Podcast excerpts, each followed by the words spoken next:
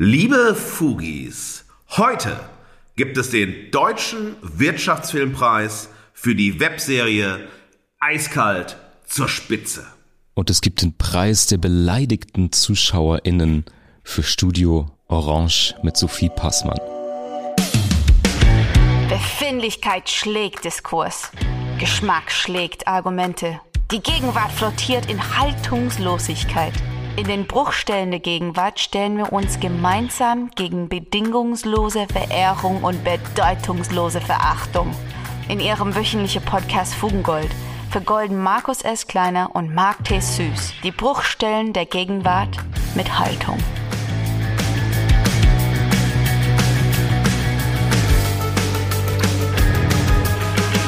Marc, mein Lieber, die Winterpause ist rum. Liebe Fugis, Marc und Markus sind wieder da. Äh, wir freuen uns irrsinnig weiterzumachen. Wir haben uns eine kreative Pause gegönnt. Wir haben euch ab und zu mitgenommen in kleinen Insta-Lives und paar Posts und so, was, was wir gemacht haben, wie wir die Pause nutzen. Und jetzt sind wir so aufgeladen. Die Sonne scheint gerade in unsere yes. Gesichter bei der Aufnahme. Wir sind hoch motiviert. Wir haben zwei tolle aktuelle Themen wieder für euch mitgebracht.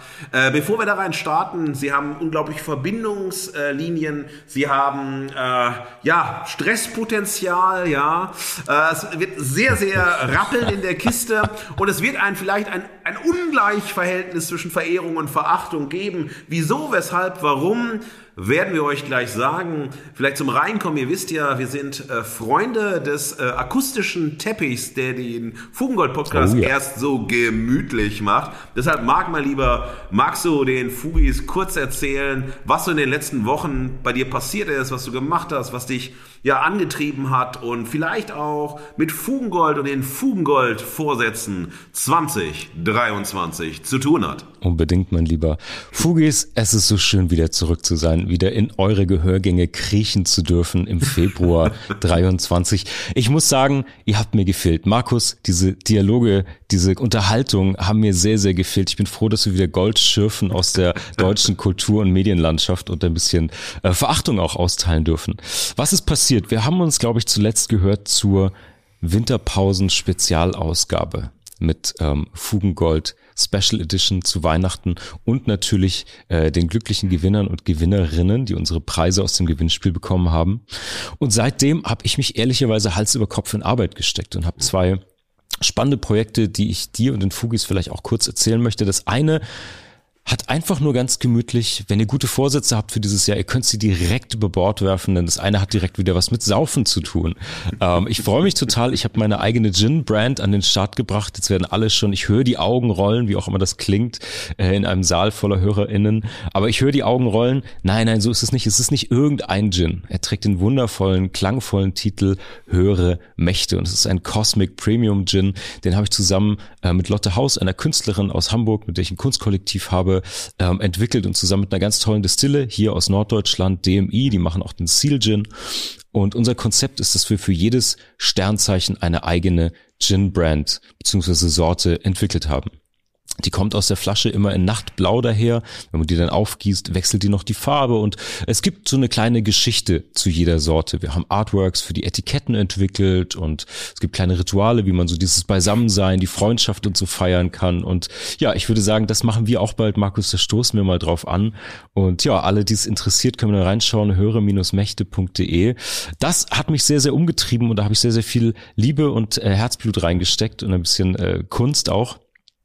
Und ansonsten bin ich mitten in unserem Thema heute, denn wir schauen uns ja heute Formate an, die moderne Medienformate, Unterhaltung mit dem im weitesten Sinne Vermitteln von Informationen, vielleicht sogar Wissen, ähm, vereinen möchten. Und das ist das, was ich auch gerade mache äh, mit meinem äh, Design- und Markenbildungsstudio Sweet Spot Studio. Ich arbeite auch gerade dran. Ich werde eine Videoserie ähm, produzieren. Im nächsten acht Wochen gehen die Dreharbeiten los, wo ich wirklich ähm, alle, die Interesse daran haben, das Thema Brandbuilding in Online-Kursen erklären werde, weil nicht alle irgendwie Zeit und Budget für Workshops und Coaching und Einzelbegleitung haben. Und ähm, genau daran arbeite ich mich gerade ab. Wie kann man dieses Wissen, diese interaktiven Sachen, die auch viel mit Kreativität und Improvisation und Rumprobieren zu tun haben, wie kann man die einfassen in einem Videoformat, begleitet von ein paar Live-Calls. Und da freue ich mich sehr drauf und bin gespannt, ähm, wer da reinhört und was dazu sagt. Ja, und Fugengold selbst, Fugengold 23, wir können sehr, sehr gespannt sein. Wir haben ja schon angekündigt, wir werden in den nächsten Wochen und Monaten äh, die Website erweitern. Es gibt das Merchandise, das wir bis jetzt verlost haben, bald auch einfach für alle Fugis zum Kaufen, zum Bestellen. Und es wird vielleicht die ein oder andere neue Stimme noch geben. Aber das kannst du uns auch erzählen, Markus. Sonst laber ich schon so viel gleich direkt am Anfang. Ich höre dir einfach wahnsinnig gerne zu. Äh, manchmal habe ich das Gefühl, Marc könnte mir einfach das Telefonbuch vorlesen und es wäre schön. Also ganz großartig. Vielleicht machen wir das mal als die Hörbuch Fugengold Edition. Marc liest das ähm, Telefonbuch Hamburg vor und ja. das ist so wie diese Meditationsmusik bei YouTube oder diese Entspannungsfilmchen und so weiter. Ganz herrlich. Also von daher, Marc, äh, mach ruhig weiter.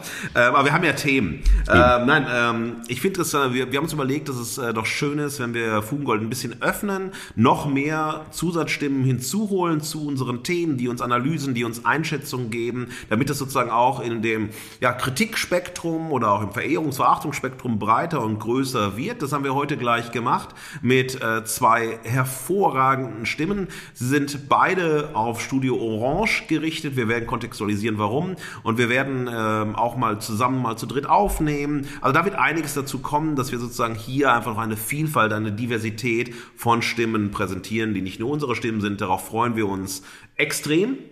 Ähm, Gin ist ein gutes Thema. Gin verbindet uns auch wieder sozusagen mit der heutigen Sendung, weil eine der Stimmen, der zu, die zu Studio Orange kam, die von der wundervollen, eine sehr gute Freundin von mir, Dr. Verena Ronge von der Universität Wuppertal, die eine Einschätzung gegeben hat zu äh, Studio Orange zusammen mit Christoph Neubauer, dem Kommunikationswissenschaftler, ähm, wird es dann, haben wir gestern Abend eine wunderbare Gin-Verköstigung gemacht nach einem Konzert, nicht Konzert, einer Lesung von Rocco Schamoni in Düsseldorf im Weltkunst Zimmer, das war hervorragend.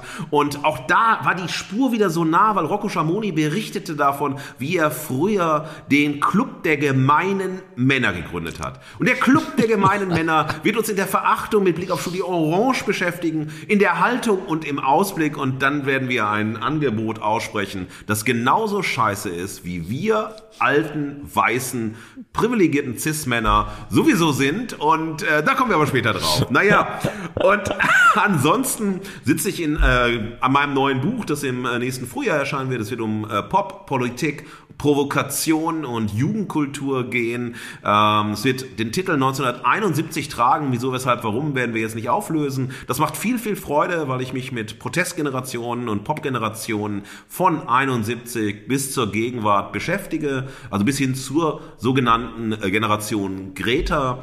Und dadurch versuche, eine andere deutschsprachige Popmusikgeschichte zu schreiben und eine andere Kulturgeschichte nochmal Deutschland zu schreiben im Spiegel der deutschsprachigen Popmusik. Das treibt mich mich gerade sehr um. Mega und spannend. jetzt natürlich die Themen, die wir haben, die Themen, die wir heute haben, die wir in den nächsten Wochen haben, es sind Herzensthemen, es sind Themen, über die wir uns wie immer, ihr kennt das von uns, aufregen, die uns verwundern, die uns irritieren, wie auch immer. Genug geschnackt, genug gelabert. Fugengold beginnt. Genau jetzt. jetzt. Zum Niederknien genial, euphorisch ekstatisiert. Ja und danke die definitive Verehrung. Ja, liebe Fugis, äh, heute gehört mir die Ehre der Verehrung und ich darf euch jetzt schon ankündigen, ähm, auch in der nächsten Woche wird mir die Ehre der Verehrung zugehören. Danach werde ich mich wieder zum gemeinen weißen Mann entwickeln, der ich eigentlich bin. Das ist ja wirklich nur Schattenspiel hier.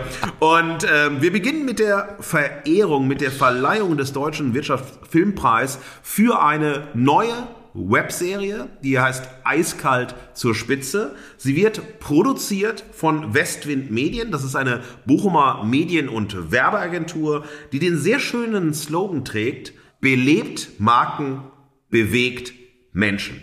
Und Westwind Medien wird betrieben von Dominik Buch. Dominik Buch ist ein bekannter deutscher Schauspieler, ein Musiker und Werbefilmemacher, Medienmacher, der äh, diese äh, Serie produziert hat, Regie geführt hat, auf der Drehbucharbeit von dem bekannten deutschen Journalisten und ähm, Romanautor Oliver Uschmann. Oliver Uschmann kennen viele von den Fugis vielleicht aus seiner Hartmut und Ich-Reihe, aber auch von so schönen Büchern wie Überleben auf Festivals und so dramatischen Büchern.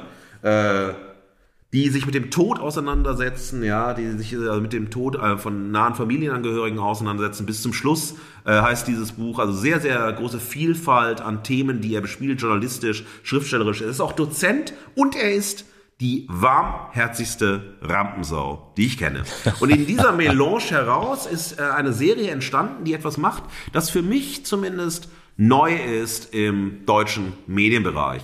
Und zwar ist die äh, Firma Seco aus Bochum, äh, Experten für Kältetechnik, auf Westwind zugegangen und haben gesagt, ja, wir möchten gerne Werbung machen, dass der Ausbildungsberuf ähm, zum Kältemechatroniker, ähm, dass der sozusagen gestärkt wird, dass der mehr ins Bewusstsein kommt, warum auch Kältetechnik ein großes Thema in unserer Gesellschaft ist, warum auch Kältetechnik und Nachhaltigkeit, Klimawandel ein großes Thema in unserer Gesellschaft sind. Und wir wollen das nicht einfach machen mit Flyern und so klassischen Flyer-Kampagnen oder mit so einem Video, die einfach zeigen, hier ist die Firma, das sind die Firmenpersönlichkeiten und so weiter, sondern die versucht haben, in einer Webserie, ja, die wirklich also eine Heldenreise skizziert, aber diese Heldenreise eine Geschichte eines Paares, ja, der eine ist so Klimaspötter, Klimaignorant. Ähm, sie ist sozusagen arbeitet im Kontext, also der universitären Kontext der Klimaforschung, ähm, der Kältetechnik. Und aus dieser Paarbeziehung heraus entsteht dann ein narratives Gerüst, eine Challenge, eine Heldenreise, wo er sozusagen von jemandem, der ignorant ist, zu jemandem wird, der mit einem hohen Bewusstsein sich mit Kältetechnik, äh, mit Klimawandel beschäftigt und selbst dann sozusagen in den Ausbildungsberuf äh, geht.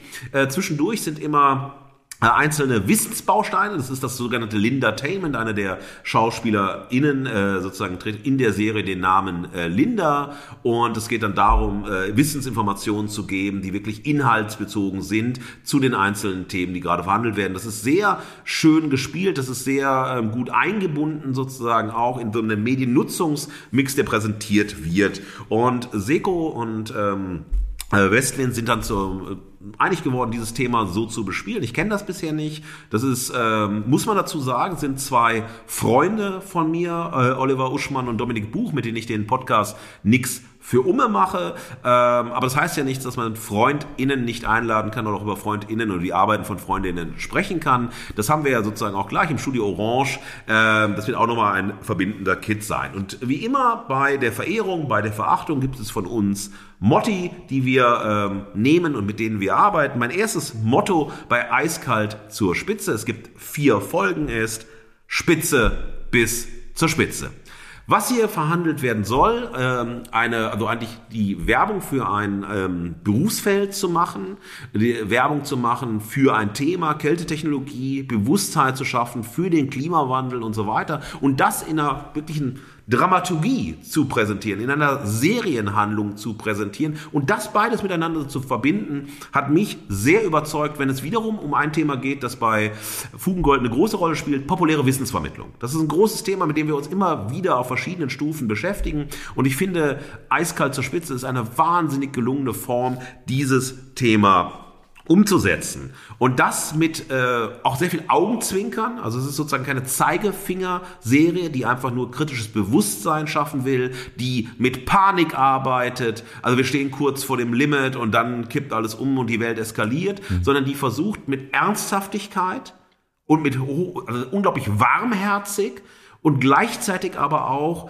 sehr augenzwinkernd, unterhaltsam, ja, aber auch sehr skurril und dann aber auch in dieser Skurrilität wahnsinnig liebevoll, also gerade in der Zeichnung von Figuren, von Plots, von Handlungsmustern, dieses Thema zu spielen. Und ganz wichtig ist natürlich bei Produktion von Westwind Medien, bei einem äh, Autor wie Oliver Uschmann, aber natürlich auch bei einer Firma, die verankert ist im Ruhrgebiet, der Ruhrgebietsbezug. Und das spielt in der Sprache natürlich eine große Rolle und das erzeugt alleine ja schon äh, so eine Humorebene. Und insofern ist mein zweites Motto der Verehrung Neues im Westen. Ja, in Anspielung auf, ne, äh, auf den Filmtitel, der jetzt Oscar nominiert ja. ist. Denn auch hier ist ein ganz wichtiger Punkt, auch für dafür steht Westwind Medien, finde ich ganz außerordentlich, dass man das Ruhrgebiet schon lange, lange abgeschrieben hat. Also man hatte diese Kohleästhetik, man hatte sozusagen dieses, der Potti, die Currywurst, der Malocher und so weiter. Also man hatte diese Narrative, man hatte diese Figuren, man hatte diese Vorstellungswelt Ruhrgebiet, die dann irgendwann gekippt ist und irgendwann war das Ruhrgebiet oder wurde das Ruhrgebiet so als abgehangen in der Republik beschrieben. Das ist eigentlich sozusagen kein Feld für Kultur, kein Feld für Innovation. Das ist, da passiert eigentlich gar nichts. Also was das Ruhrgebiet kann, ist Nostalgie, ist Industriekultur, ist Erinnerung an das, was es mal ausgezeichnet hat und so weiter. Und hier steht Westwind Medien als Agentur, aber eben auch so eine Serie wie Eiskalt zur Spitze, diese Zusammenarbeit mit Seco und mit der Agentur heraus und dann halt mit Oliver Uschmann als äh, ja, Schriftsteller und Journalisten, steht sozusagen für die Kreativität oder für sagen, das kreative Feld, für die das Ruhrgebiet steht. Also das äh, hat so einen ganz anderen Look, eine ganz andere Perspektive, wenn wir uns auf die Schauspielhäuser konzentrieren, wenn wir uns auf den Filmbereich äh, konzentrieren, wenn wir aber auf die ganze Kreativarbeit, die jetzt mittlerweile aus dem Ruhrgebiet kommt und eben nicht mehr sich daran abarbeitet, immer sozusagen Kohle und die alten Narrative herauszustellen, das Malochertum herauszustellen und so weiter, sondern versucht eine kreative Entwicklung von Medien, von Kultur, von Themen der Zeit zu entwickeln. Dafür steht Western Medien, dafür steht eiskalt zur Spitze und deshalb möchte ich meine Verehrung der Serie, der Agentur und natürlich meinen beiden guten Freunden Oliver Uschmann und Dominik Buch ähm, ausdrücken. Ich möchte euch einladen, liebe Fugis, schaut euch das an. Es gibt vier Folgen, seht ihr bei, könnt ihr bei YouTube sehen.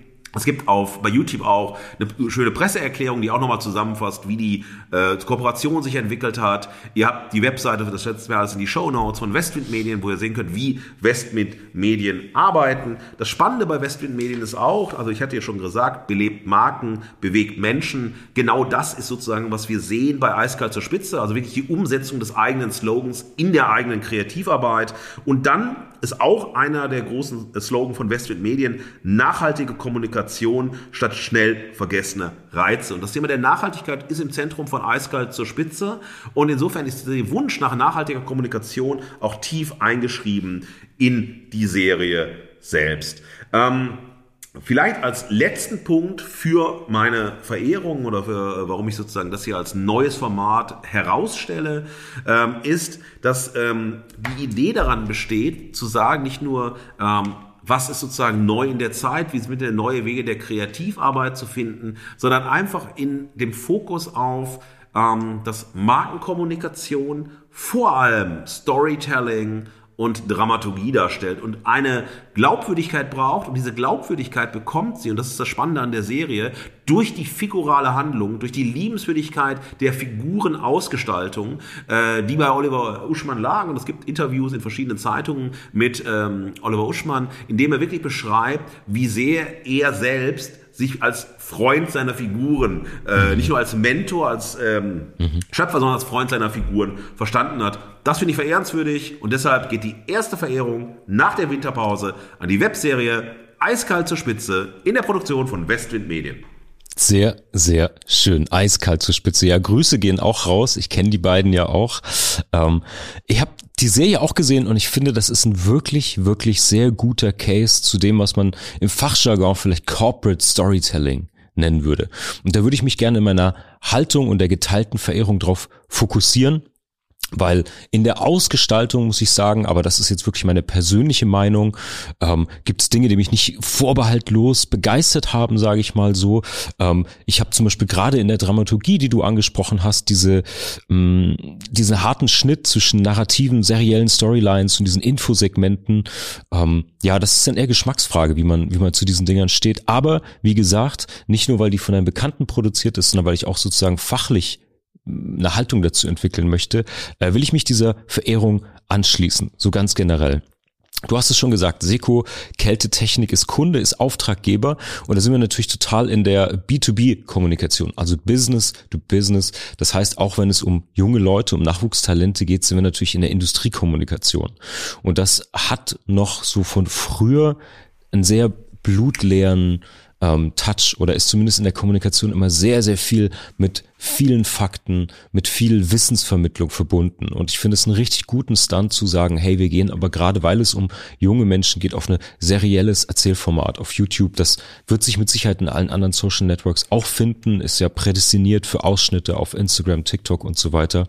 Und ich finde, der Weg hin zu dieser Serie ist fantastisch, so wie ich ihn zum Beispiel aus meiner beruflichen Erfahrung nachvollziehen kann, weil das können sich alle Fugis vorstellen, ihr kriegt drei Blatt DIN A4 Papier und da steht all das drauf, was da unbedingt rein muss.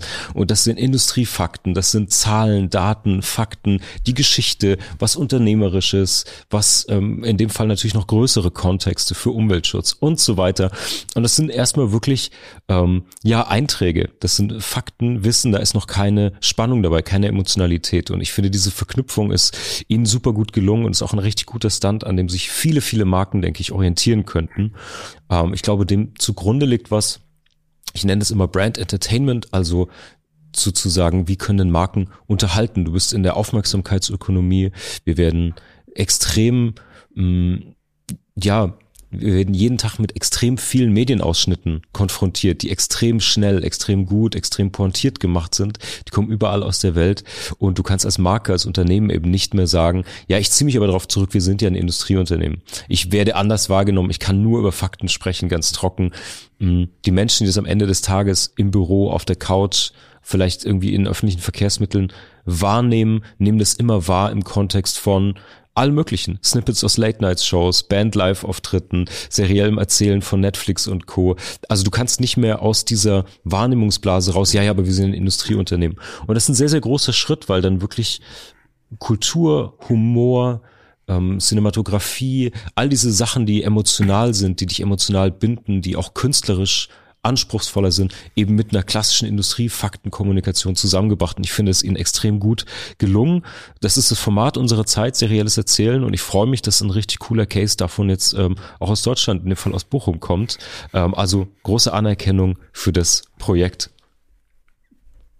Ja, Marc, äh, vielen Dank. Also ich finde, äh, der Punkt, den du nennst, ist total richtig. Also natürlich ähm, gefällt mir nicht jeder Storyline und nicht jeder äh, Dialog und so weiter. Darum geht's nicht, weil was für uns ja immer wichtig ist, wir suchen ja die Haltung in der Gegenwart. Und äh, die Serie Eiskalt zur Spitze, sie hat eine Haltung ja. und sie hat Inhalt. So. Und wenn du sagst, Inhalt und Haltung ist da, dann ist es ja großartig, dass man sich auch genau. kontrovers damit auseinandersetzen kann. Dass du ähm, bestimmte Dialoge, Dialogaspekte, die auf einer Humorbasis zum Beispiel mit dem Thema Sexualität, Erotik und so weiter spielen, da kann man sagen, ja, finde ich lustig, Finde ich nicht lustig. Oder ich sage, hey, ähm, ich finde sozusagen die Aufarbeitung von äh, bestimmten Inhalten hätte noch so und so. Das, alles, alles wunderbar, solange es eben Wissen, Haltung gibt und so weiter, Inhalte gibt, um die es geht. Und jemand, und das finde ich auch, ich meine, du ja als Werbeprofi, als Medienprofi auch herausgestellt hast, wenn jemand sein Handwerk beherrscht, also wenn mhm. jemand genau weiß, was er da tut und ob es dann ein, also persönlich, also gefällt oder nicht gefällt, oder sag mal 95% oder so, das ist ja vollkommen egal. Aber es ist wichtig, du kennst dein Handwerk, du hast Inhalte, du hast eine Haltung.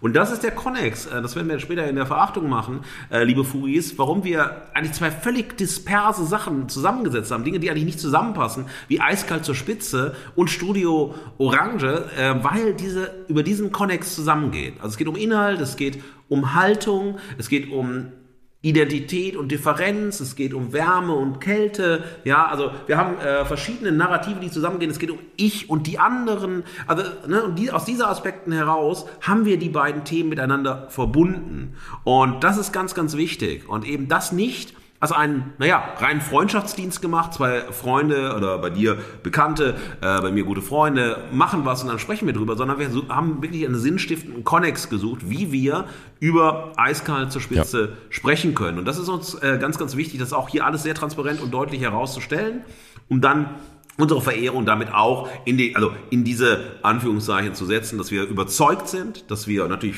Geschmack und in der Analyse, aber dass es natürlich aus einem Freundes- und Bekanntennetzwerk kommt. Und auch das verbindet uns mit Studio Orange, weil die, naja, 99% abgebildete Berliner Blase von äh, Sophie Passmann eben auch ein Freund, ein Netzwerk von Bekannten, von Freunden, von denjenigen ist, die sich in diesen Kontexten bewegen oder für gut befunden werden. Das sind die coolsten, wie wir später hören werden, von allen, die es gibt. Und insofern äh, ist das die Verbindungslinie zwischen beiden Formaten. Sehr schön. Ich glaube, das war die süße Seite dieser ersten Folge nach der Winterpause. Es wird Zeit, in den sauren Apfel, nein, die saure Orange zu beißen. Kommen wir zur Verachtung. Ein Maul voller Spucke in das Gesicht des Abgrunds. Schau doppelt hin, damit der Abgrund nicht zurückspuckt. Die definitive Verachtung.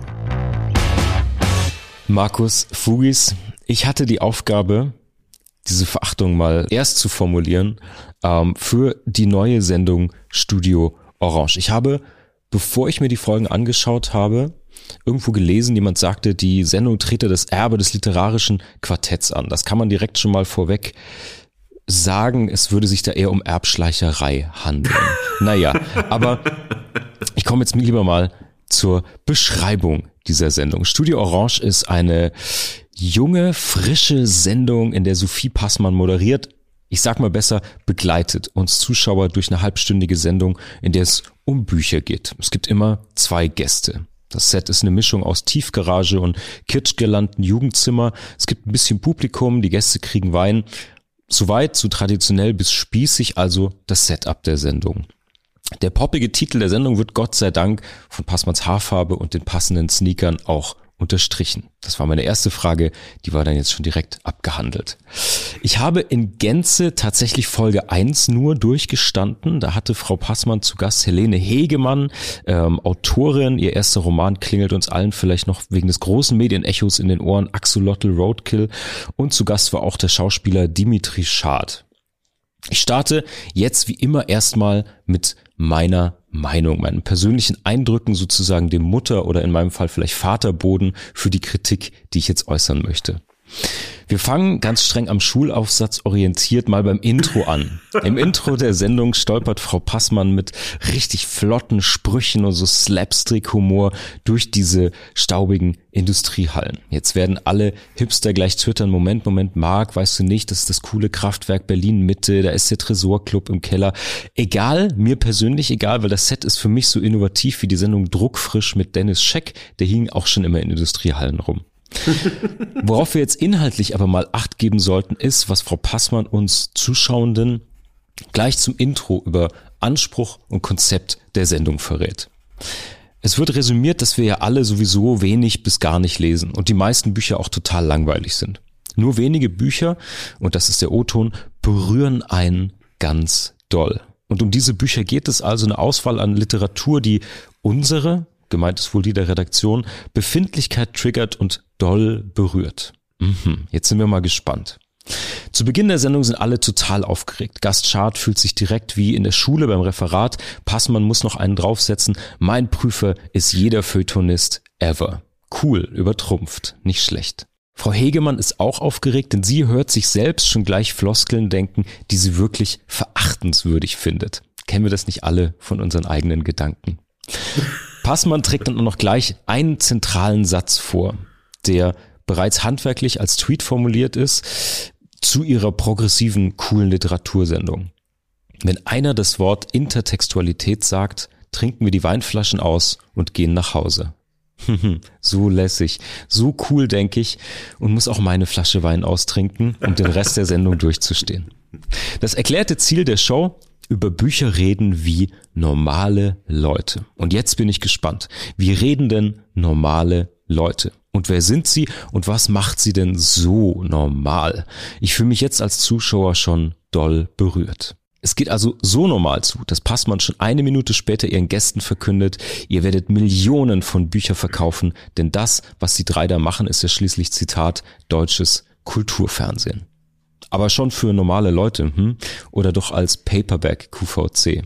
Naja, mal sehen. Ich mache mir jetzt noch eine Flasche Wein auf und komme zu meinen Thesen der Verachtung. Mein erstes Motto ist, Studio Orange ist die Arroganz der Kulturelite im Deckmäntelchen volksnaher Unterhaltung.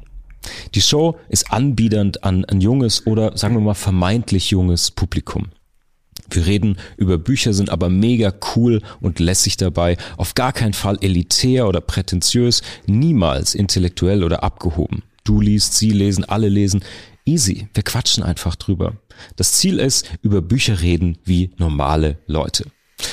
Problem für mich, man spricht aber natürlich nicht mit normalen Menschen. Da sitzen nicht Babs und Benny aus der S-Bahn, sondern Autoren und Schauspieler und andere Menschen aus dem Kulturbetrieb. Und die Redaktion konzipiert die Sendung so, dass man sich jenseits des intellektuellen Diskurses treffen will. Aus Sicht von Moderation und der Gäste ist das ja aber nur möglich, weil man das Thema schon lang durchgekaut, ja gemeistert hat, sich auf mehr Gipfeln intellektueller Höchstleistungen rumgetrieben hat, als Reinhold Messmer wird je erklimmen können. Aus Sicht des Publikums, weil es ja nur normale Leute adressiert, ich verstehe das ja, die lesen nicht, die wollen nur doll berührt werden von Büchern und haben grundsätzlich auch kein Interesse und auch keine Kapazitäten für den echten Diskurs. Da sitzen Menschen aus dem Kulturbetrieb, die es eigentlich besser wissen oder besser wissen müssten, die ja eigentlich wissen, dass Kultur gerade eben doch was mit Wissen, mit Bildung, mit Intellektualität zu tun hat. Das heißt nicht, dass Kultur nicht auch saftig sein kann, dass sie leicht sein kann, dass sie Spaß macht, aber das ist oft eben nur der Zugang, das Icing on the Cake, der erste Impuls, um Leute dann in tiefere Ebenen oder auch mal ein bisschen größere Gedanken reinziehen zu können. Dahinter liegen eben tiefere Gedanken und Prozesse und die sind es meiner Meinung nach immer wert, diskutiert und ergründet zu werden. Wenn das fehlt, kommt nur fader, austauschbarer Quatsch dabei raus, sinnloses Herumgewerfe von Zitaten, Anspielungen ohne Sinn, Dialoge zum Davonlaufen, sowas wie die Serie Damage Goods zum Beispiel. Oh. Naja.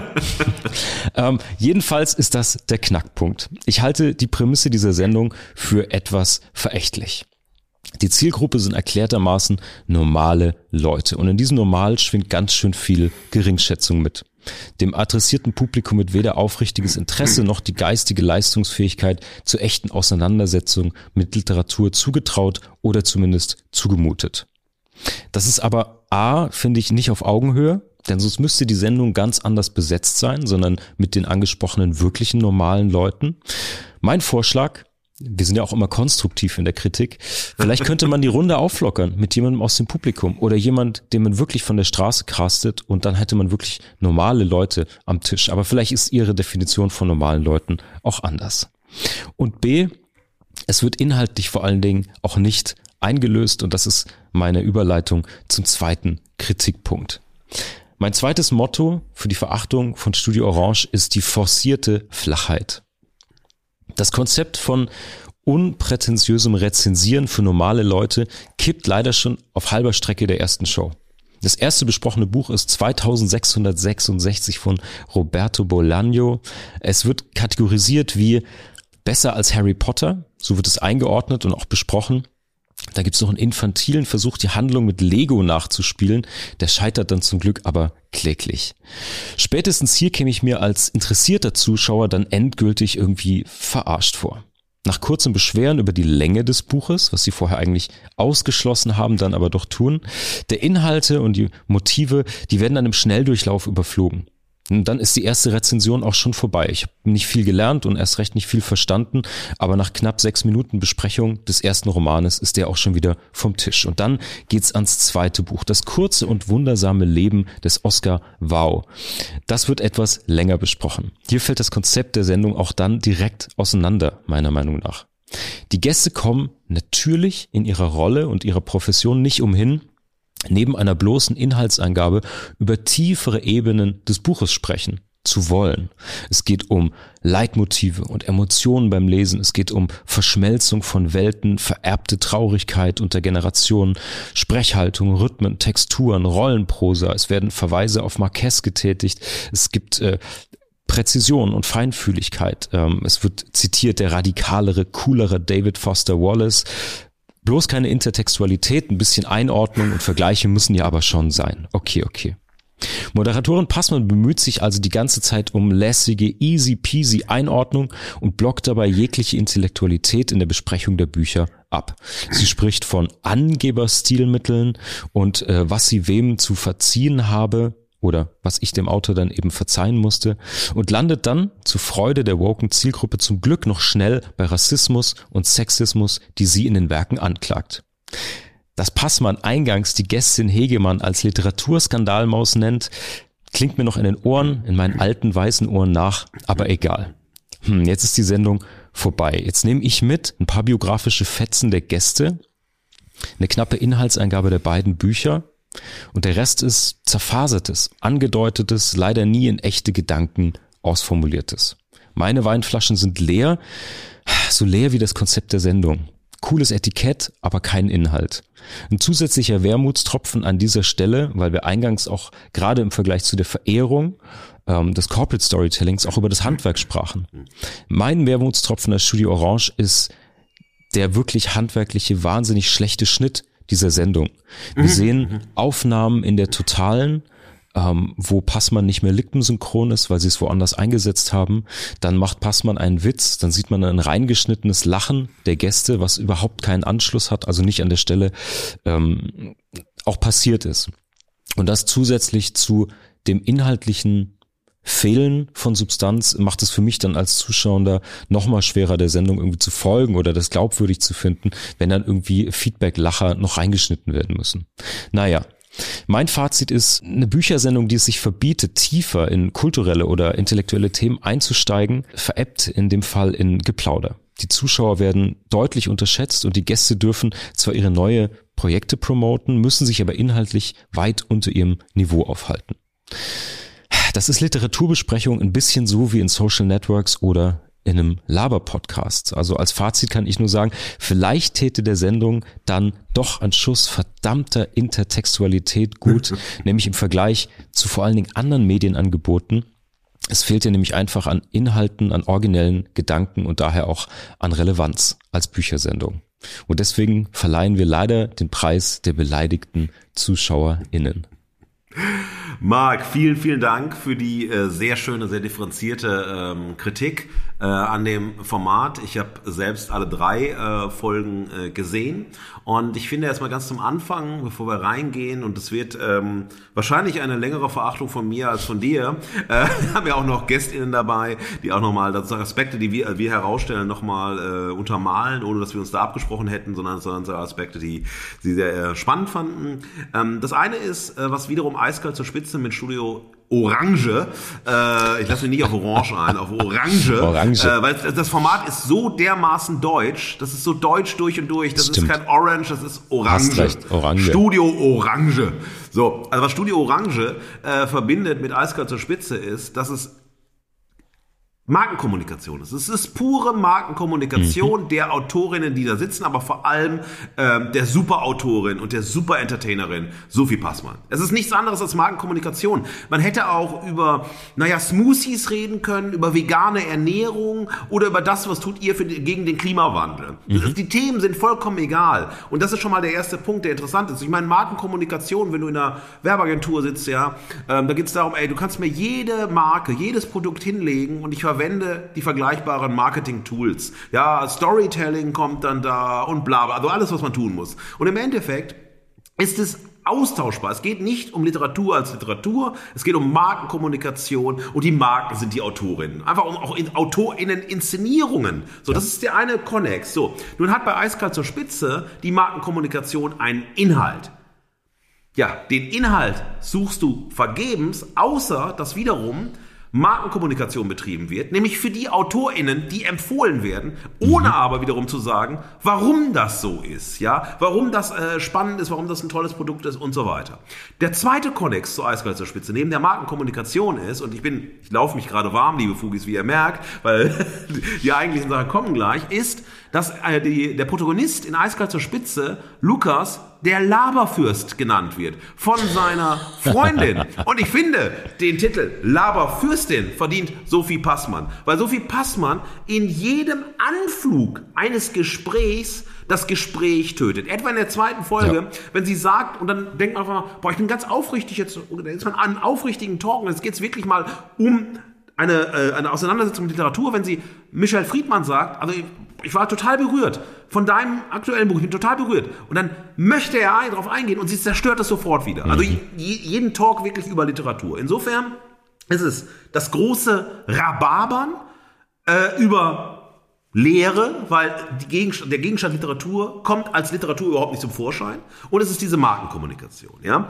Und dann ähm, der dritte Punkt, der sozusagen hier bei mir auch ähm, reingegangen ist, dass Sophie Passmann für mich sehr oft in ihrer Selbstinszenierung eine Figur ist, die ich in den Romanen von Sibylle Berg erwarten würde. Immer mit dem Gefühl, I wanna be special.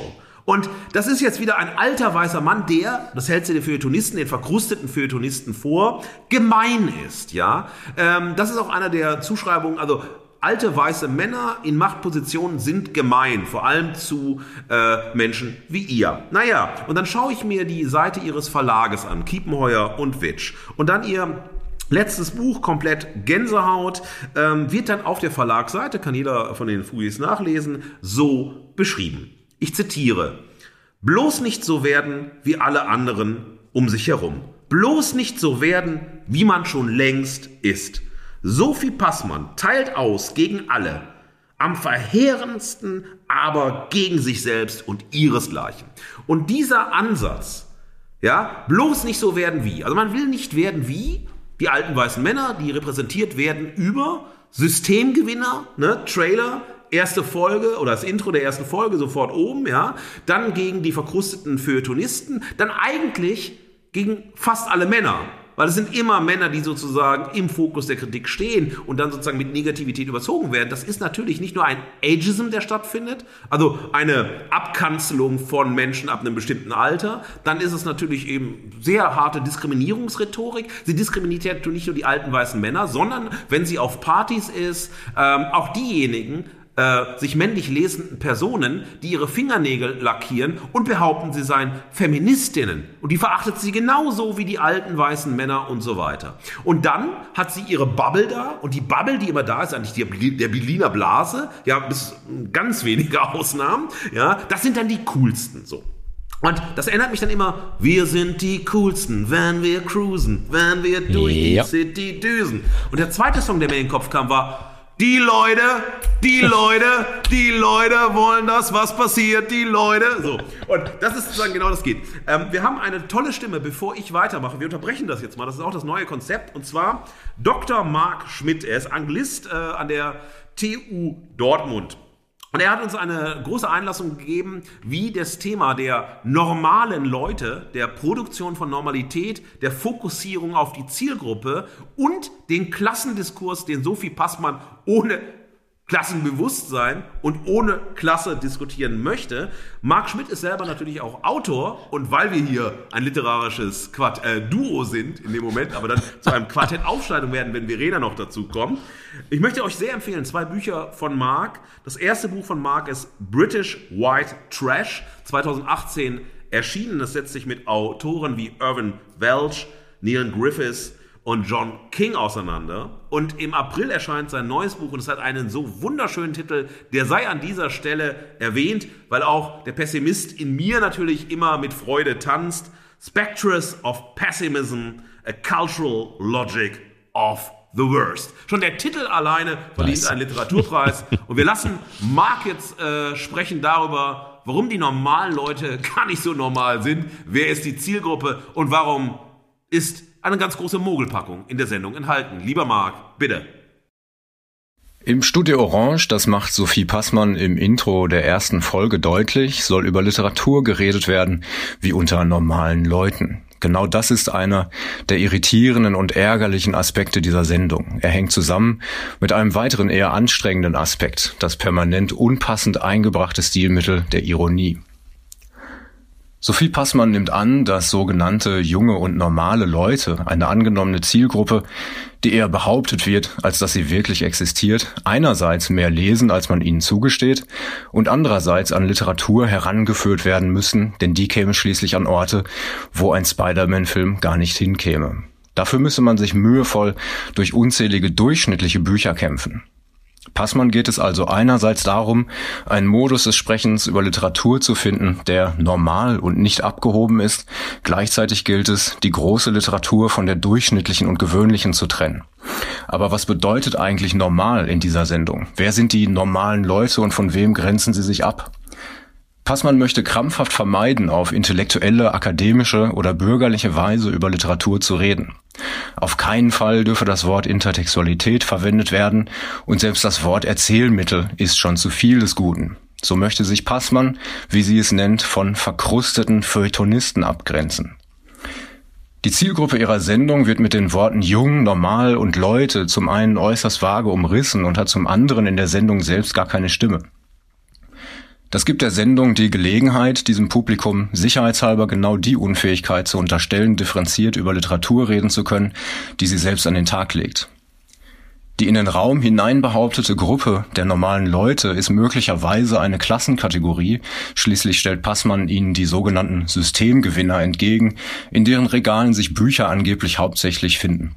Eine wirkliche Klassenfrage scheint sie in der Sendung aber nicht zu interessieren, denn sonst würden in den drei Episoden sicher auch mal Gäste sitzen, die sich nicht alle im gleichen Kultur- und Medienkosmos auskennen oder die sich so wie Helene Hegemann als auf dem feuilletonistischen Scheiterhaufen geopferte Märtyrerin und Jeanne d'Arcs wähnen. Es werden also in der Sendung wiederholt Distinktionsbedürfnisse artikuliert und betont, dass man nicht so ist wie all diese anderen Literatursendungen. Man ist Underdog und Märtyrerin, nicht elitär, aber eben auch nicht normal.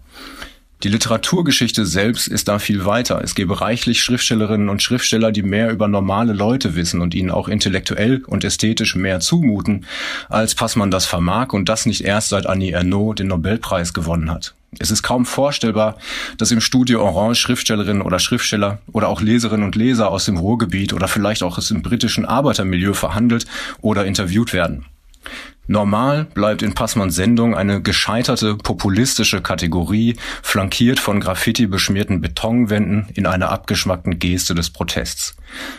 Dieser Populismus ist aber genauso misslungen wie die ungelenke Ironie, mit der man sich von all den anderen elitären Literatursendungen abgrenzen will. Alles soll niedrigschwellig, lustig und entspannt sein. Leider verhindert die Ironie dann aber in entscheidenden und potenziell gelingenden Momenten in letzter Sekunde, dass es tatsächlich mal normal und nahbar zugehen könnte. Als Passmann in der zweiten Folge Michel Friedmann aufrichtig gesteht, dass sein neues Buch sie ganz, ganz doll berührt habe, scheint für eine Sekunde die Möglichkeit eines aufrichtigen Gesprächs auf. Doch bevor Friedmann überhaupt antworten kann, zerstört Passmann alles mit einem ironisch gemeinten Meta-Kommentar über ihre eigene Fragetechnik. Die zwanghafte Ironie, mit der eigentlich der vermeintlich elitäre Gestus jeden Sprechens über Literatur unterwandert werden soll, damit sich bloß alle wie normale Leute ausdrücken, macht aber nicht alle und alles gleich, sondern alles egal.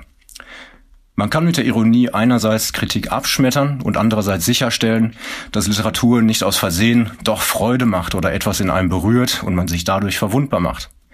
Passmanns Ironie ist nicht die Ironie der Generation X. Sie taugt nicht zu dem, was Braid Easton Ellis als seine Ästhetik der Taubheit bezeichnet. In Studio Orange ist Ironie vielmehr eine hilflose Strategie, um zu überspielen, dass man über einen wirklichen Begriff von literarischer Ästhetik ebenso wenig verfügt wie über eine klare Vorstellung davon, was denn diese normalen Leute sein könnten. Sie ist außerdem ein Mittel der intellektuellen Entmündigung des nur unzureichend umrissenen Zielpublikums der normalen Leute. Einer der wenigen Lichtblicke der Sendung ist die Erwähnung der Schriftstellerin Otessa Moschweg, die den Nihilismus der Generation X in die Gegenwart getragen hat und sehr wohl weiß, wie man Ironie und Taubheit zu einer Ästhetik erheben kann, die trotz aller Schrecken sowohl freudvoll als auch geistreich sein kann. Leider hat aber auch das im Studio Orange niemand verstanden. Also so von Markt zu Markt. Vielen Dank für dieses ähm, tolle Zitat, für die, für die Teilnahme vor allem. Ich freue mich immer sehr, wenn wir äh, Gaststimmen zu unseren Themen haben und wenn sie dann auch noch so inhaltsvoll daherkommen. Vielen, vielen Dank. Ja, Marc, Vielen Dank. Ähm, ich freue mich sehr über diese Einschätzung, auch diese sehr, sehr genaue Analyse zum Thema Normalität, zum Thema der normalen Leute, zu der auch diesem gescheiterten populistischen Kategorie der äh, Systemgegner, der äh, normalen Leute, äh, auch für deine sozusagen Analyse dessen, was sie, ähm, was sie eigentlich macht, wenn sie naja, nicht nur anbiedern, sondern wirklich hart populistisch einfach in einer binären Welt lebt, die nur schwarz und weiß kennt und nichts anderes kennt, keine Differenzierung kennt und so weiter. Und das finde ich sehr, sehr gut auf den Punkt gebracht. Auch das Klassenthema, was man aufmacht. Man kann zwar viel labern und man kann viel erzählen, aber naja, wenn man sich selbst schon als eine Kultursendung versteht und äh, Klassenkategorien einführt, aber im entferntesten nicht weiß, was man da tut oder das mhm. begründet oder das kontextualisiert, das einordnbar macht, das differenzierbar macht und dann aber auch noch ihre eigentliche Zielgruppe ausschließt von der Sendung selbst und nur so eine coole, exklusive, privilegierte Bubble reinholt, ist genau das auch, was du gesagt hast. Warum holt man eben nicht die sogenannten normalen Leute rein? Mhm. Naja, und auch bei der Normalität, das finde ich ein ganz, ganz wichtiges Thema. Ähm, die Produktion von Normalität, ja, produziert Identität. Und diese Identität ist Resistenz gegen Differenz, gegen Diversität, gegen alles, was nicht so ist, wie ich selbst bin. Und das ist ein Riesenthema, auf das ich nachher nochmal zurückkommen möchte, dass sie äh, hier durch das Stilmittel der Ironie gerettet, aber über Ironie wird gleich äh, Verena Ronger sprechen, nochmal, über vermeintliche Ironie, ja. sozusagen dieses alles ist möglich, ja? nichts kann, alles äh, kann passieren, nichts muss und so weiter. Ähm, genau darüber baut sie etwas auf, wogegen sie eigentlich, wenn man sich sozusagen ihre Autorinnenschaft, ihr Auftreten als Journalistin, als politische ähm, Aktivistin auch und so weiter, so versteht eigentlich. Einsatz für Diversität, gegen Ungerechtigkeiten, gegen strukturellen Machtmissbrauch, gegen sozusagen ja auch Klassenzugehörigkeiten ja. und so weiter und das dann aber selbst im Endeffekt produziert. Also vielen, vielen Dank, Marc, für dieses sehr, sehr klare Statement. Hm. Ich habe euch jetzt ein bisschen beschrieben, also ich finde immer spannend, ich bin äh, auf Sophie Passmann aufmerksam geworden, durch ihr Buch natürlich Alte weiße Männer, aber der Untertitel war ja ein Schlichtungsversuch und ich finde das ähm, wahnsinnig spannend, weil es ist natürlich im Älterwerden, das ist halt äh, scheiße, aber man wird halt älter, auch Sophie Passmann wird älter und ähm, dann ist es aber wichtig sozusagen diese Offenheit zu behalten, wie kann ich mich reflektieren aus dem Blick einer anderen Generation oder aus dem Blick sozusagen eines anderen kulturellen Milieus, äh, einer anderen, naja, politischen Haltung was auch immer. Wie kann ich mich selbst sozusagen verstehen, in Frage stellen, mit mir selbst in einen Dialog kommen? Und ich habe dieses ähm, diesen Text ähm, sehr interessiert gelesen. Ich habe das, äh, also habe da selbst sozusagen mit mir auch mich selbst äh, damit viel auseinandergesetzt, habe das in Unterricht eingebaut und so weiter. Und ich habe viel, ähm, ja, viel Positivität aus dem Buch bekommen, auch wenn ich mit fast nichts einverstanden war, hat es aber mein, mein Denken, mein Nachdenken angeregt. Und mhm. ich auch sozusagen diese ähm, Inszenierung der äh, AutorInnenpersönlichkeit oder selbst dieser Persönlichkeit Sophie Passmann ähm, hat mir persönlich auf der Geschmacksebene nie gefallen, aber es fand ich immer wahnsinnig spannend, weil jemand eine Opposition bildet, jemand eine Haltung entwickeln möchte, jemand also sagen, okay, also nee, so nicht und wir machen das jetzt nicht so diskursiv, wir gehen dann in die Konsensecke und haben uns dann nachher alle lieb, obwohl wir unterschiedliche Meinungen haben, sondern man will auch anecken, man will anstoßen, man will sich Freiheitsräume erkämpfen und man hat natürlich auch Themen, gegen die man ein, äh, sich engagiert. Das fand ich alles spannend, das fand ich alles immer ganz gut. Hab dann das Frank Ocean Buch von ihr gelesen, äh, Moyer Musikbibliothek. Äh, ja, das man muss Frank Ocean mögen oder nicht. Äh, das Buch hat mir Frank Ocean nicht näher gebracht. Ich war noch nie ein Frank Ocean Fan, aber das war sozusagen äh, ein schön geschriebenes Buch über eine Liebe zur Musik.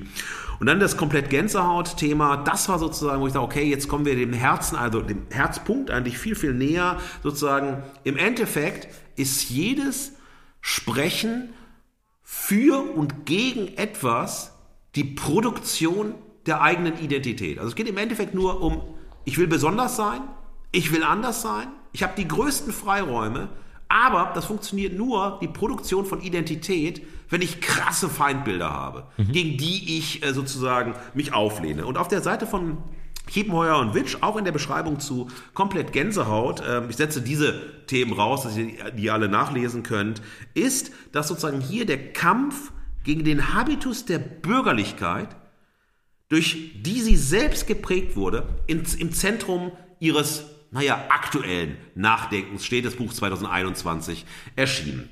Naja, und wenn man sich dann die Sendung anschaut, das heißt, okay, da gibt es Studio Orange und ich, ich bin mit dem literarischen Quartett groß geworden und fand das immer furchtbar. Ich fand alle, die da sitzen, furchtbar. Ich fand die Art und Weise, über Literatur zu reden, furchtbar. Es hat mich nicht berührt, es hat mich nicht abgeholt. Ähm, Im Literaturstudium selbst war das auch keine äh, Referenzgröße, wo ich gesagt habe, also es spricht mich an, es ist toll, so Literatursendungen und so weiter. Ich war nicht die Zielgruppe dafür. Insofern ähm, kann ich die Kritik an, der, an dem klassischen äh, äh, Literaturformat, das, wie, wie wir es aus dem Fernsehen kennen, total nachvollziehen und war total, habe ich gefreut, okay, jetzt gibt es ein Format, anders reden über Literatur, Literatur anders zu präsentieren. Und ich war neugierig und wollte mir das anschauen. So. Und was passiert da ist dann, ja, okay, ähm, ich kann auf Instagram gehen, dann kann ich mir anschauen, wer Sophie Passmann als öffentliche Persona sein möchte. Äh, ich kann Interviews lesen, ich kann äh, ja, mir äh, Talksendungen anschauen. Ich brauche aber keinen Gegenstand, also der mir suggeriert wird, wir reden jetzt über Literatur und über anders über Literatur und über spannende Texte, sowohl Texte, die die GästInnen vorgeschlagen haben, als auch sozusagen Empfehlungen und so weiter. Ähm, aber es wird nie darüber gesprochen, sondern ich habe so einen Boulevard-Talk, ja, aber wirklich der ja. schlimmsten Art und Weise, wirklich Boulevard-Talk über das Fühlen, Empfinden äh, von Personen, die dort sitzen.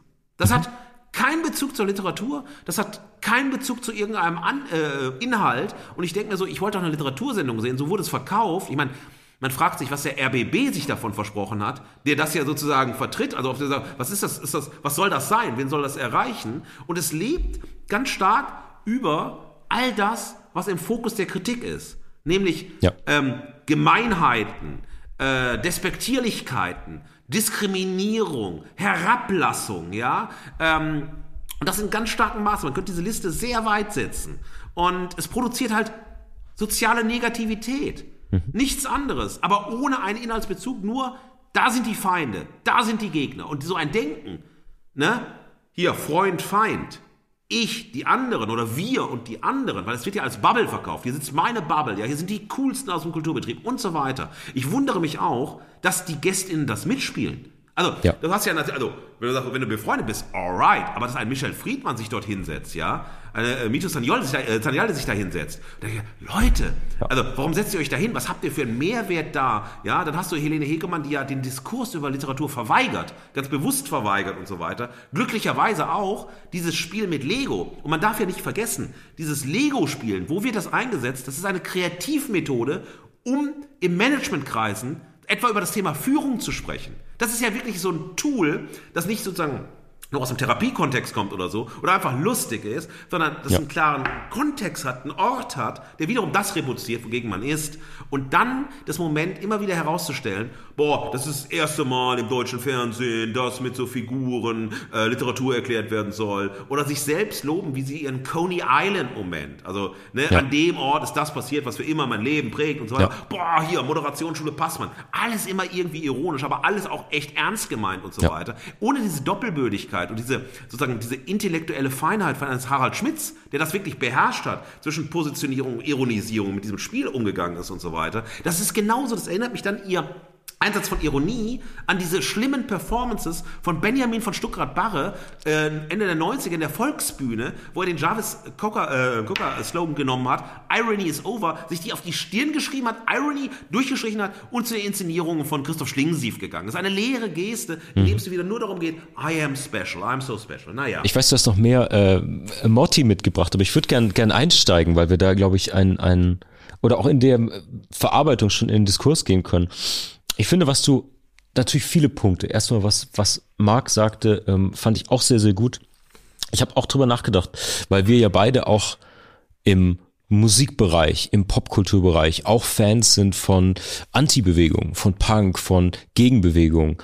Aber für mich ein ganz großer unterliegender Faktor immer gegeben sein muss. Ein Gegenentwurf braucht mehr als anders. Er braucht besser oder er braucht einen inhaltlichen Gegenvorschlag. Und das fehlt mir hier leider und ich möchte RBB oder ARD, ZDF, wer auch immer das produziert und ausstrahlt, an der Stelle unterstellen, dass es einfach um die Strahlkraft von der Moderatorin als Person geht, weil sie natürlich ähm, für bestimmte Art von mh, mm, Politik, von Haltung, von einer Repräsentation einer jungen, hippen, vielleicht Berliner Bubble, die du angesprochen hast, steht.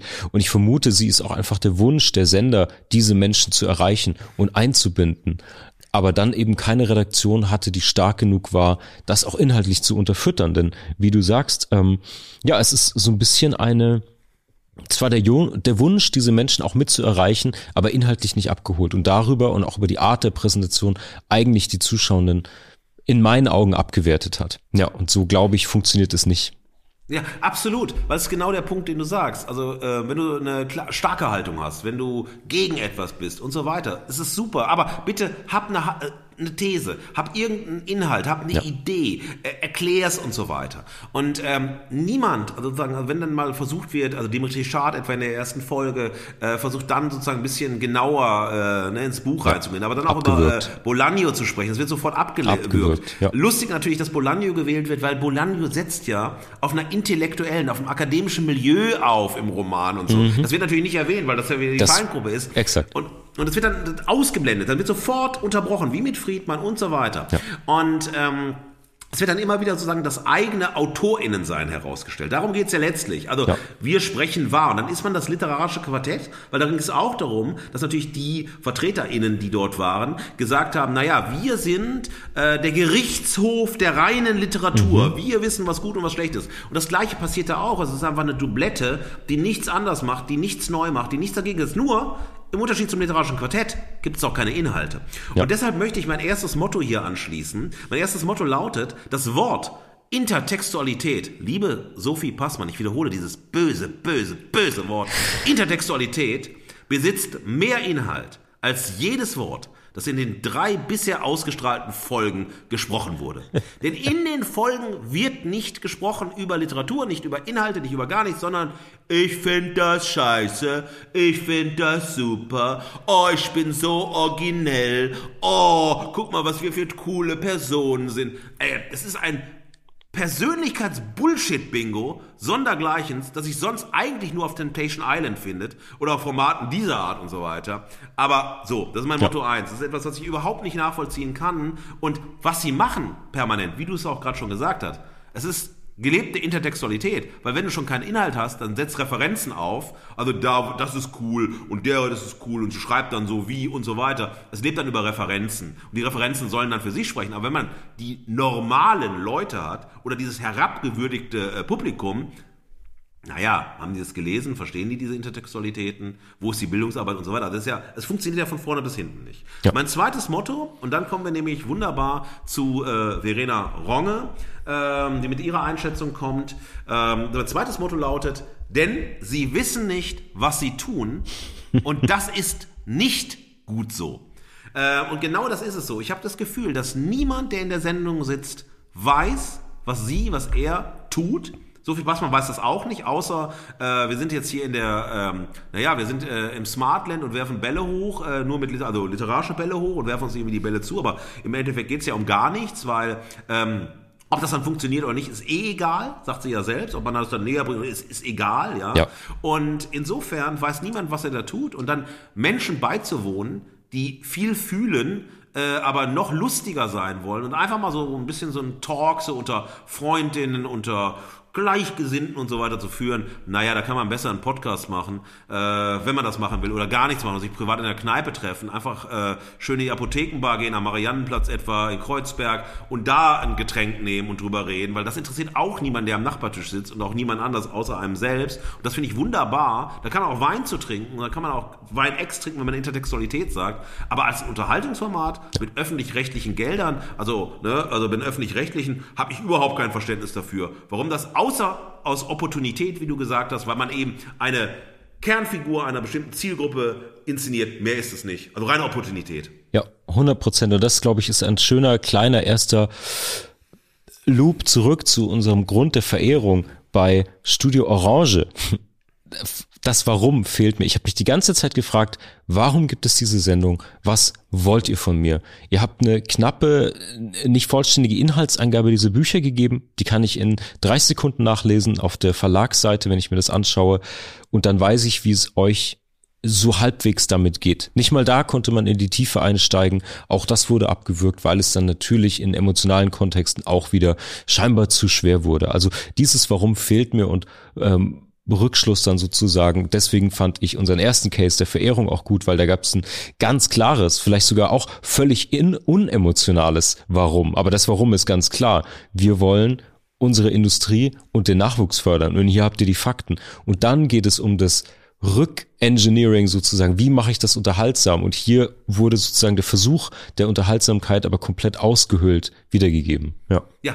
Äh 100%ig. Und die Warmherzigkeit bei Eiskalt zur Spitze kommt in den Figurenzeichnungen. Also die Figuren, die halt die Inhalte kommunizieren. Dann kann man sagen, okay, äh, ganz einfach, mir, mir gefällt diese Figur, mir gefällt die Schauspielerin, mir gefällt die Rolle. Und dann höre ich vielleicht diesen Themen zu. Und noch nicht mal das ist da, weil alle Personen, die in Studio Orange sitzen, wirken durch das, was wir gerade schon besprochen haben und kritisiert haben, extrem unsympathisch. So, kalt, einfach kalt, dass niemand auch Lust hat, überhaupt über Literatur zu sprechen, Literatur zu vermitteln, irgendjemandem was beizubringen, sondern so arrogant, kalt und überhaupt nicht in irgendeiner Form sinnlich, aber es wird ein kaltes Fühlen rausgestellt ah, es berührt mich so doll, oh, ich habe so gefühlt und so weiter. Aber niemand glaubt das. Ja. Weil das ist überhaupt, es ist einfach so das Gegenteil von Diskurs, das Gegenteil von Intellekt, das Gegenteil von einer irgendwie diskursiven Durchdringung von etwas wird ersetzt durch eine kalte Gefühlsduselei, die noch nicht mal die Personen, die dort sitzen, sich selbst glauben, aber in die man so rein sagt, als ob man irgendwie, naja, wer bin ich? Und dann so einen Zettel an den Kopf geklebt bekommt und irgendjemand spielen muss. Ja. Jetzt,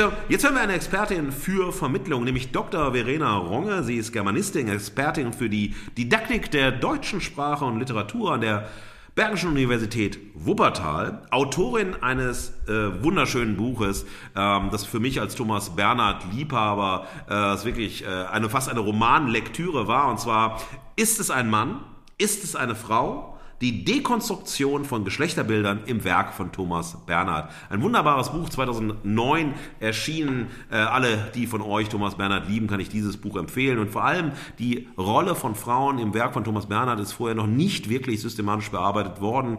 Darüber schreibt sie. Und Verena wird uns jetzt den Zusammenhang zwischen Literatur, Literaturvermittlung und dem, was sozusagen auch im Bildungsauftrag, im Vermittlungsauftrag und so weiter enthalten ist, näher bringen. Lieber Markus, lieber Marc, vielen Dank für die Möglichkeit, ein kurzes Statement zu Sophie Passmanns Sendung Studio Orange abgeben zu dürfen. Zunächst möchte ich erstmal sagen, dass ich die Idee, eine Sendung zu entwickeln, die vor allem jüngere ZuschauerInnen anspricht, weil sie auf deren Sehgewohnheiten eingeht und ihre Interessen aufgreift und die sich auch zum Ziel gemacht hat, dadurch das Interesse an Literatur zu wecken, äußerst ehrenwert finde. Schwieriger dagegen finde ich äh, Form und auch Inhalt der Sendung. Denn wenn man sich mal das, das Intro, den Prolog anschaut, äh, in dem Sophie Passmann sich als junge, hippe Frau präsentiert, die durch ihre Studiokulisse führt, natürlich eine alte Fabrikhalle, und sich in einem Nebensatz als Person bezeichnet, die nicht ins Theater geht, dann ist das schon sehr klischeebehaftete Selbstinszenierung in Reinform. Das allein wäre vielleicht gar nicht so dramatisch, sondern man könnte es genauso gut auch als äh, Anbiederung an die Zielgruppe verstehen. Viel kritischer wird es meiner Meinung nach, wenn man sich äh, Passmanns Ausführungen zum Konzept der Sendung anschaut. Denn von Beginn an, das macht sie sehr deutlich, äh, wird klar, dass sich äh, Studio Orange als Gegenentwurf zu herkömmlichen Literatursendungen versteht. Denn Sophie Passmann, ganz Kind ihrer Woken-Generation, weiß natürlich sehr genau, was richtig und was falsch ist. Falsch, das sind für sie alte weiße Männer, die über Bücher sprechen, wenig partytauglich also und dazu noch mit ganz vielen Fachbegriffen unnötig verkompliziert und verkopft. Ihre bisweilen kindisch und trotzig anmutenden Versuche, sich damit vor allem gegen das Feuilleton zu positionieren, sind Ausdruck eines zutiefst regressiven Verhaltens, das sich keiner Erwartungshaltung oder Anforderung stellen will.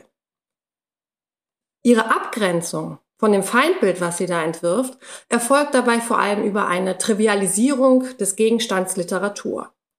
Das zeigt sich zum Beispiel ganz deutlich in der ersten Sendung, als Passmann zum einen die Verwendung des Begriffs Intertextualität verbietet und zum anderen versucht, den Inhalt des von Helene Hegemann mitgebrachten Romans mit Lego-Figuren nachzustellen. An der Stelle wird ganz klar, sie möchte ihren Gästen und auch den ZuschauerInnen einen Wohlfühlraum bieten, in dem alle ihren eskapistischen Wünschen nachgeben dürfen. Sie dürfen in die heile Welt der Kindheit fliehen, für die Harry Potter immer wieder als Referenzpunkt herangezogen wird, denn hier ist es schön, kuschelig und nicht so komplex wie in der Welt da draußen. Die Gefahren, die ich bei dieser Art der Vereinfachung sehe, liegen auf der Hand. Zum einen verbleibt Passmann damit in den binären Schwarz-Weiß-Denkmustern, die sie eigentlich kritisieren möchte. Denn Differenz, also das andere, wird nicht als Mehrwert betrachtet, sondern als Gefahr, als etwas, von dem man sich ganz klar distanzieren und abgrenzen muss. Damit reproduziert sie allerdings die gleichen Muster, nur unter umgekehrten Vorzeichen. Zum anderen wird sie auch ihrem Gegenstand Literatur nicht gerecht. Denn wer seriös über Literatur reden möchte, der muss über ein solides theoretisches Wissen verfügen, um das Gelesene, Gehörte oder Gesehene in einen Diskurs einbinden zu können. Ansonsten wird der Gegenstand beliebig und austauschbar, das Gespräch darüber verkommt zum reinen Befindlichkeitsdiskurs und Literatur verkommt zum Lifestyle-Dekor. Allerdings, und das muss abschließend noch gesagt werden, Sophie Passmann ist nicht das Problem. Sie ist lediglich ein Symptom. Und zwar Symptom einer immer intellektfeindlicher werdenden Gesellschaft, die Hochkultur entweder nicht versteht, die Auseinandersetzung damit zu anstrengend findet oder prinzipiell ablehnt. In diesem Sinne ist Sophie Passmanns Literatursendung genau das, was eine Mainstream-infiltrierte Gesellschaft verdient. Mein Fazit? Studio Orange ist der fleischgewordene Albtraum jeder ernstzunehmenden Beschäftigung mit Literatur. Liebe Verena, vielen Dank auch für deinen Beitrag. Ähm, Habe ich sehr genossen. Ich finde es richtig gut, dass wir eine ähm, weibliche Stimme in dieser Kritik auch haben, dass man uns nicht den äh, gängigen Vorwurf der weißen alten Männer äh, machen kann. Kann man natürlich trotzdem, aber ich finde es schön, dass auch sie ähm, sehr, sehr substanzielle ähm, Kritikpunkte findet. Einige, auf die wir auch, glaube ich, noch näher eingehen sollten. Ja, also, ich, also vielen Dank, äh, Verena, äh, für die Klare Einschätzung. Ich finde vor allem dein Schlusssatz äh, finde ich wunderbar. Äh, das äh, Studio Orange, die, der fleischgewordene Albtraum jeder ernstzunehmenden Beschäftigung mit Literatur ist. Und das finde ich einen legendären Satz, einfach deshalb, weil es die Respektlosigkeit zeigt. Die Respektlosigkeit von jemandem, der nur immer schreit, ich, ich, ich, ich, ich, ich, ich, ich fühle, ich mag, ich denke, ich will, ich hab, ich kann, ich mach, ich tu, ich äh. So. Und das ist einfach, es tut mir leid, dass ich es klassistisch so ins, also reinsprechen muss, aber es regt mich so wahnsinnig auf, weil wenn alles immer nur sich um sich selbst dreht und dann aber so tut, als ob man einen Inhalt hätte, eine Mission hätte, eine Haltung hätte, dann ja. ist das für mich im Kontext von Fugengold, aber auch im Kontext meines Privatlebens zutiefst verachtungswürdig. Und es verdient keinerlei Respekt, weil jemand, der nicht in der Lage ist, Respekt zu geben oder respektvoll auf irgendetwas zu reagieren oder sich auch für nichts interessiert, außer dem eigenen Ich und sozusagen der Reproduktion des eigenen Ichs, dann passiert nämlich genau das, dass komplette Leere existiert und Leere passiert. Und man muss auch dazu sagen bei Studio Orange, das ist, wenn wir mal interkulturell hineinschauen, eine relativ weiße Angelegenheit. Wenn wir schon bei den weißen alten Männern sind. Wo ist Diversität? Wo ist sozusagen auch der Blick sozusagen in interkulturelle Themen, auch bei den Personen, die eingeladen werden und so weiter? Das darf man auch nicht, nicht bedenken, weil so ist das deutsche Feuilleton größtenteils immer noch. Das ist ja der Endgegner, der Endboss, ja, mhm. gegen den man dann mhm. kämpft und so weiter. Auch das sollte man sich mal genau vor Augen führen, wie selbst diese Reproduktion dessen, was man eigentlich ablehnt, dort geschieht. Und das hat ja Verena auch rausgestellt, immer wieder die Reproduktion dessen, auch dieses binäre Denken, dieses Schwarz-Weiß-Denken, über das Verena spricht, was sie selbst eigentlich ablehnt. Und man muss dazu sagen, das ist eine Einschätzung von Verena, aber natürlich auch von Christoph Neubauer, die es zusammen äh, entwickelt haben sozusagen zusammen sich äh, damit auseinandergesetzt haben. Und es ist ganz lustig, dass wir uns selbst im Freundeskreis, wie auch mit Marc Schmidt, unabhängig voneinander mit dem Format beschäftigt mhm. haben. Und das ist der Erfolg dann zumindest des Formats, zu sagen, Leute reden drüber. Oder der Feind redet drüber. Oder die, ne, diejenigen, die eigentlich das nicht sehen sollten, weil das ist nicht für die gemacht und so weiter. Man redet drüber, man setzt sich mit auseinander, aber man kommt zu einem relativ ähnlichen Punkt. Das mag jetzt an unserer äh, Situiertheit äh, liegen liegen oder am Background liegen und so weiter. Und ist eh irrelevant, was wir erzählen, weil es ist A, egal und B, ist es sozusagen vom falschen Bewusstsein durchdrängt. Aber man sucht ja wirklich nach Anhaltspunkten und die sind dort nicht vorhanden. Ich wollte auf einen Punkt eingehen, den äh, Verena nannte, und zwar die Trivialisierung von, von Literatur und dass sie sich auch von so einem Schwarz-Weiß-Denken distanzieren möchte. Und das finde ich einen wirklich, wirklich ganz wichtigen, essentiellen Punkt, denn ich habe es angedeutet in meiner Kritik, in meinen Verehrungsmotti, äh, du hast es angedeutet, es geht diese Reduzierung auf Befindlichkeiten. Wie geht's denn mir damit? Ist, der Inhalt ist egal, ähm, die, die Lesart von anderen ist egal. Ähm, das reduziert es auf einen bestimmten Blick auf diese Sache. Ähm, ich habe das erlebt nicht nur hier an Universitäten, wo ich es wesentlich differenzierter empfinde. Ich habe das ähm, im US-amerikanischen Bereich von Universitäten ganz, ganz viel mitbekommen, auch in meinem Besuch, wo vor allen Dingen Literatur oft durch eine bestimmte Lesart, zum Beispiel Machtstrukturen, gelesen wird. Und das ist bestimmt eine aktuell soziale und politisch relevante Lesart, aber die wird als einzige dann dort vorgehalten. Und das ist die Folie, über die du Klassiker, historische Romane, ähm, aber auch fiktionale Erzählungen liest. Und das ist einfach unzureichend. Das ist ein Aspekt, den man durchdringen kann und muss vielleicht auch. Aber dann gibt es noch all die anderen Ebenen von Literatur, die es wichtig machen, die es bedeutsam machen, die es sogar auf einer Befindlichkeitsebene vielleicht noch wertvoll für einen persönlich machen. Und ich finde immer, wenn jemand mit so einer extremen Vereinfachung, mit extrem einfachen Antworten argumentiert, dann sollte man sehr, sehr aufmerksam hinschauen, weil das führt meistens zu nichts Gutem. Ja. Ja, und das ist das, äh, was Marc Schmidt äh, so deutlich herausgestellt hat. Das ist halt populistisch. Das ist rein ja. populistisch. Und dann, wenn wir über diese Struktur, wenn wir wirklich strukturell denken, ist diese Identitätspolitik, die bei Sophie Passmann betrieben wird, gesellschaftlich gesehen sehr problematisch. Weil das passiert natürlich auch in allen Kontexten, in denen es nicht um Demokratie, um Diversität und so weiter geht. Ja? Wenn es im Endeffekt den Ort der Identitätspolitik gibt, wo äh, es auch keine Diversität und Differenz mehr zugelassen wird, wo das eigene Ich opak in die Bubble gepackt wird und dann die, die mit irgendwie in dieser Bubble sind, genauso, aber, aber man verkörpert vermeintlich ein gesellschaftliches Empfinden, ein gesellschaftliches Bewusstsein. Das ist so wie diese Trennung, die normalen Leute, also diese nicht benannte Zielgruppe, ja. und dann aber sozusagen die Systemgewinner und die Feuilletonisten und die alten weißen Männer und so weiter. Naja, ich habe noch zwei Motti, dann kommen wir zur Haltung. Äh, wir merken, die erste Folge, das haben wir euch versprochen, wird ultra lang, weil wir ultra lang nicht geredet haben. Ja. Mein, dritte, mein drittes Motto lautet, erklärt habe ich es schon, bei Sophie Passmann gilt, Doppelpunkt, ich ist leider kein anderer. Und das ist sozusagen, das habe ich, glaube ich, hinreichend erklärt. Sehr und mein schön. abschließendes ja. Motto und naja, eine Geste des Dialogs. Und auch das habe ich, glaube ich, schon mal erklärt. Sophie Passmann ist der älteste weiße Mann, den ich kenne. Schlichtungsversuch aussichtslos.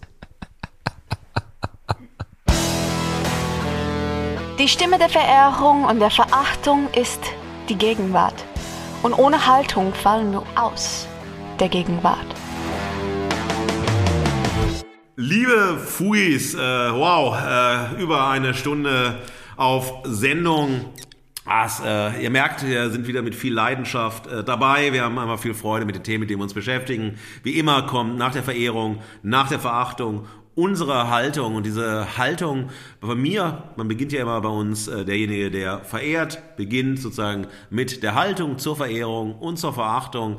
Für mich ist die Haltung, die ich nochmal herausstellen möchte, mit Blick auf eiskalt zur Spitze, dass wenn man in der Gegenwart. Und es wird immer, immer schwieriger im kreativen Bereich neue Wege gehen möchte, äh, neue Perspektiven eröffnen möchte, sensibilisieren möchte, ja, ähm, auch sozusagen die Kreativarbeit ernst nimmt und mit den Techniken der Kreativität an Themen der Zeit in ungewohnten Art und Weisen wirken möchte, dann müssen Inhalt und Form äh, zusammengehen und es muss vor allem eine Ernsthaftigkeit geben, dass die Themen, mit denen ich mich beschäftige, nicht zynisch austauschbar sind und dass diese Themen, mit denen ich mich beschäftige, nur mein eigenes Ich widerspiegeln, sondern dass man wirklich gemeinsam etwas zu einer gemeinsamen Sache macht. Und das ist etwas, was ich in Eiskalt zur Spitze in den Arbeiten von Westwind Medien sehr, sehr deutlich sehe und warum ich ähm, Westwind Medien so sehr schätze, Dominik Buch, Oliver äh, Uschmann so sehr schätze und eiskalt zur Spitze.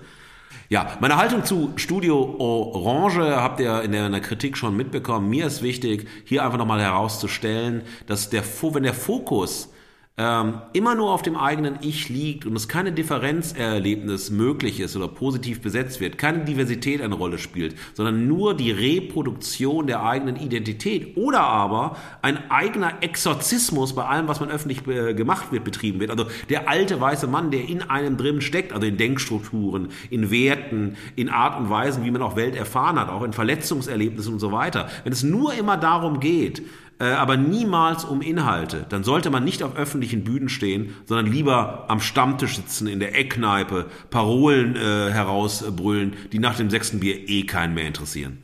Ja, sehr, sehr schöne, schöne, schöne Recap, schöne Haltung. Ähm, ich möchte auch nochmal auf, auf beides eingehen, was wir heute hatten, weil ich habe das Gefühl, so ein bisschen auf einer Metaebene, geht's heute ja auch teilweise um das, was wir auch mit diesem Podcast versuchen. Nämlich egal ob in der Ausgestaltung eines Formats oder in dem Kritik an Dingen, die vorher kamen, die sonst im popkulturellen Kontext passieren, eben diese Haltung finden muss und die eigene Stimme und ähm, die eigenen Inhalte sozusagen. Und dann, um auf die Verehrung einzugehen, ich finde, jetzt unabhängig davon auch, was die Fugis zu der detaillierten Ausgestaltung finden. Ich finde diesen Sprung, den sie mit Eiskalt zur Spitze gemacht haben, ähm, ist, glaube ich, aus zuschauenden Perspektive mega interessant, wenn man sieht, hey, versucht mal, wenn ihr das schaut, auf der abstrakten Ebene zu sehen, was war die Checkliste? Was mussten die da verdichtet, in Dialogform gepackt, in narrative Struktur gepackt, reinstecken? Und das ist wahnsinnig viel. Das sind dichte, komplexe, teilweise Industriewissen Zusammenhänge, die dann sozusagen durchdrungen und aufgelockert wurden. Die wurden cremig aufgeschlagen in eine Art ähm, Vanilleschaum, ähm, den man einfach wegsnacken kann in der YouTube-Serie. Ähm, ist jetzt ein kulinarisches Bild geworden, aber ich glaube, ihr wisst, was ich meine. Ähm, und das ist sozusagen genau der Gegenteil oder das Gegenteil von ähm, Studio Orange, was halt in sich zusammenfällt, wenn du über die Form oder die Ausgestaltung, die Befindlichkeitsausgestaltung drüber hinausgekommen bist sozusagen. Und wie gesagt, mein Appell wäre wirklich, also ich weiß nicht, wer das hört, ob das jemand hört, aber es würde mich wahnsinnig interessieren, ähm, ob eine Redaktion, ob eine Moderatorin Sophie Passmann, wie sie das sieht, ob sie das selbst so wahrnimmt, ob sie sagt, das ist aber Teil davon, ich stelle mich bewusst gegen jegliche Form von Inhalten, ob sie das das Rühren in diesen Befindlichkeiten und das Unterbinden von anderen Haltungen oder Intellektualität mit irgendeinem größeren Konzept, das vielleicht uns entgangen ist, verbindet oder was sonst sozusagen aus Macherperspektive würde mich wahnsinnig interessieren, wie dieses fertige Format rezipiert wird. Ja.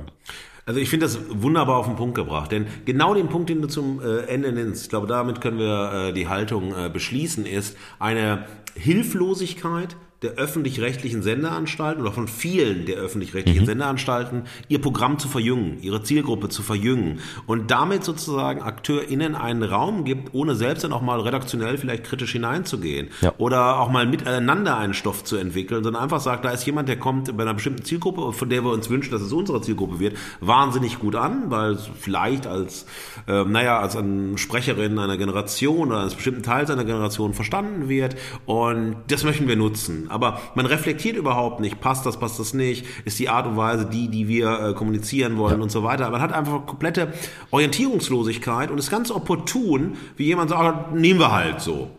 Und äh, das andere ist, dass ja auch jeder Form der ähm, naja, also der, der Veränderung in diesem Format nicht dieses, äh, dieses Leichte hat oder dieses äh, Cremige von dem du gesprochen hast, diesen kulinarischen Aspekt wie bei Eiskalt zur Spitze, sondern für mich ist Studio Orange die Krampfader des öffentlich-rechtlichen Fernsehens.